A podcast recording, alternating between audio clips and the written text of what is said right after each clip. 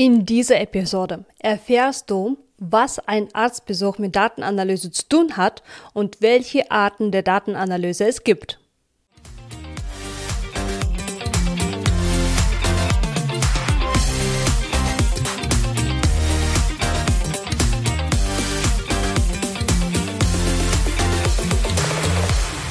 Herzlich willkommen zu der neuen Folge der Data to Go Podcast der Podcast zu Daten- und KI-Kompetenz für dich und dein Team. Was für ein Start. Also der Podcast Data to Go hat bereits über 100 Abonnenten und ich danke euch alle, dass ihr dabei seid. Ich danke für all den positiven Feedback von euch. Also das motiviert mich natürlich weiterzumachen. Heute geht es um die ähm, verschiedenen Arten der Datenanalyse.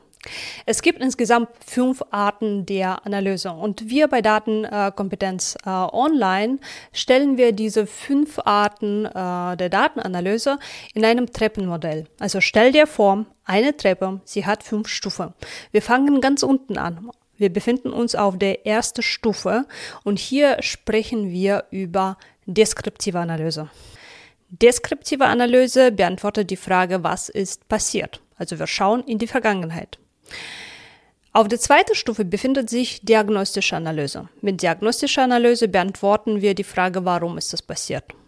Die dritte Stufe wird von induktiver Analyse besetzt äh, und hier geht es darum, wie wir Schlüsse aus unseren Daten ziehen. Auf der vierten Stufe befindet sich prädikative Analyse. Hier beantworten wir die Frage, was passiert in der Zukunft. Also hier machen wir Vorhersagen. Und auf der fünften Stufe, ganz oben, sprechen wir über präskriptive Analyse. Was empfehlen wir? Nun, lass uns das äh, ganz konkret anschauen. Also Datenanalyse generell, das klingt sehr trocken, oder? Und um die verschiedenen Analysearten besser zu verstehen, erkläre ich sie gerne mit einer Analogie zum Arztbesuch. Stell dir vor, du hast Schnupfen, Kopfschmerzen, Halsschmerzen, also typische Grippensymptome. Du gehst zum Arzt, wartest zwei Stunden in vollem Wartezimmer und quälst dich gegen Schmerzen. Dann endlich ist es soweit. Du bist dran. Du setzt dich äh, auf dem Stuhl von dem Arzt und er fragt dich, ja, warum bist du hier? Du erzählst ihm von deinen Symptomen, wie du dich fühlst, er hört dir zu und sagt dann am Ende, hm, ja, du hast eine Grippe. Wow, was für eine Überraschung. Aber wie fühlst du dich in diesem Moment? Ent bist du enttäuscht? Oder vielleicht bist du auch verärgert? Denn du wolltest mehr wissen als nur das, äh, was du eher schon vermutet hast, nicht wahr?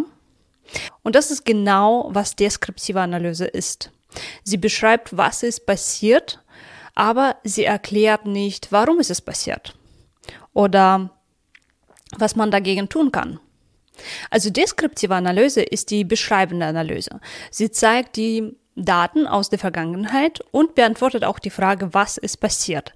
Aber bedeutet es automatisch, dass deskriptive Analyse den Unternehmen hilft, ihre analytische Kultur aufzubauen. Ich würde sagen, es ist definitiv der erste Baustein, was man legen sollte. In der Praxis wird deskriptive Analyse fast immer verwendet, weil sie halt so leicht erlernbar ist, also fast intuitiv. Und genau macht äh, diese Analyse so gefährlich, weil viele Unternehmen bleiben hier bei dieser ersten Stufe stecken.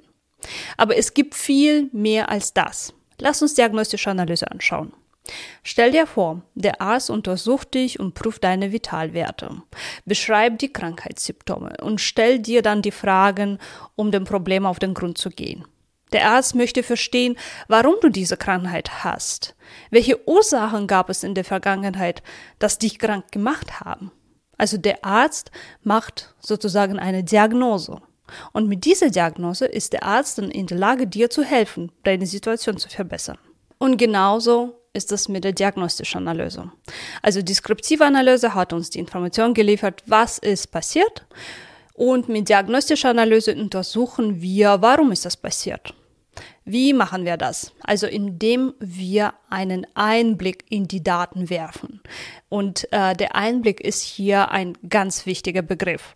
Also denn wenn wir einen Einblick in die Daten bekommen, dann erkennen wir die treibende Kräfte. Äh, wir verstehen auch diese treibende Kräfte und können somit äh, dann die Frage beantworten, warum ist es passiert? Kommen wir nun äh, zur nächsten Stufe unserer, auf unserer Treppe, die induktive Analyse. Und hier geht es darum, aus äh, speziellen Beobachtungen allgemeine Schlüsse zu ziehen. Ich gebe dir ein Beispiel dazu, damit du besser verstehst. Stell dir vor, du möchtest wissen, wie viel man in Deutschland im Durchschnitt verdient. Dafür musst du nicht unbedingt alle 85 Millionen Menschen befragen. Es wäre viel zu kostenspielig oder viel zu zeitintensiv. Stattdessen, was du machen kannst, äh, ist eine Stichprobe zu ziehen aus die gesamte äh, Menge an Menschen. Also das heißt, du würdest dann zufällig Personen auswählen, sie befragen und dann von diesem Ergebnis auf die Gesamtbevölkerung in Deutschland schließen.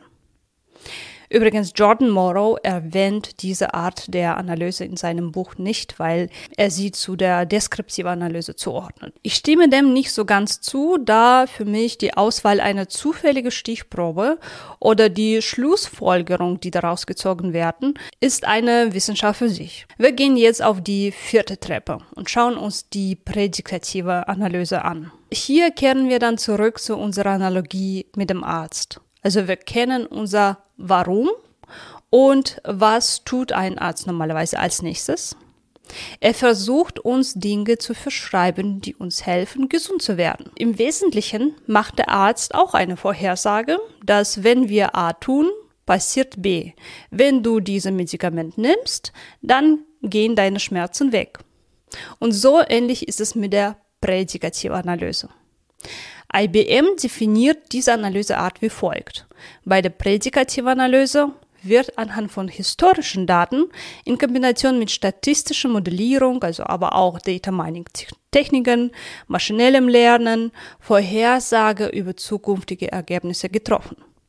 Und sehr große spielt hier Mustererkennung, Datenanomalien und etwas ähnliches. Prädikative Analyse verwendet auch sehr viel fortgeschrittene Mathematik, aber auch statistische Analyse, also genauso äh, wie die Analysearten, die wir bereits angesprochen haben, aber auch automatisierte Algorithmen, um Muster besser zu erkennen. Nun sind wir jetzt auf die höchste Stufe in unserer Analysetreppe angekommen. Und hier geht es um präskriptive Analyse. Übrigens, diese Analyseart wurde ursprünglich von IBM geprägt und sie ist bereits 30 Jahre alt. Und bei dieser Analyseart geht es um die Frage, was wird empfohlen. Also vom Arzt kriegst du immer eine und dieselbe Empfehlung. Viel trinken und ausruhen. Das wird normalerweise sehr beiläufig erwähnt. Und in der Welt der Daten sieht das Ganze etwa anders aus. Um etwas zu empfehlen, sollte eine Menge Fragen beantwortet werden, also im Voraus beantwortet werden. Und diese Grundlage liefern uns vor allem deskriptive und diagnostische Analyse.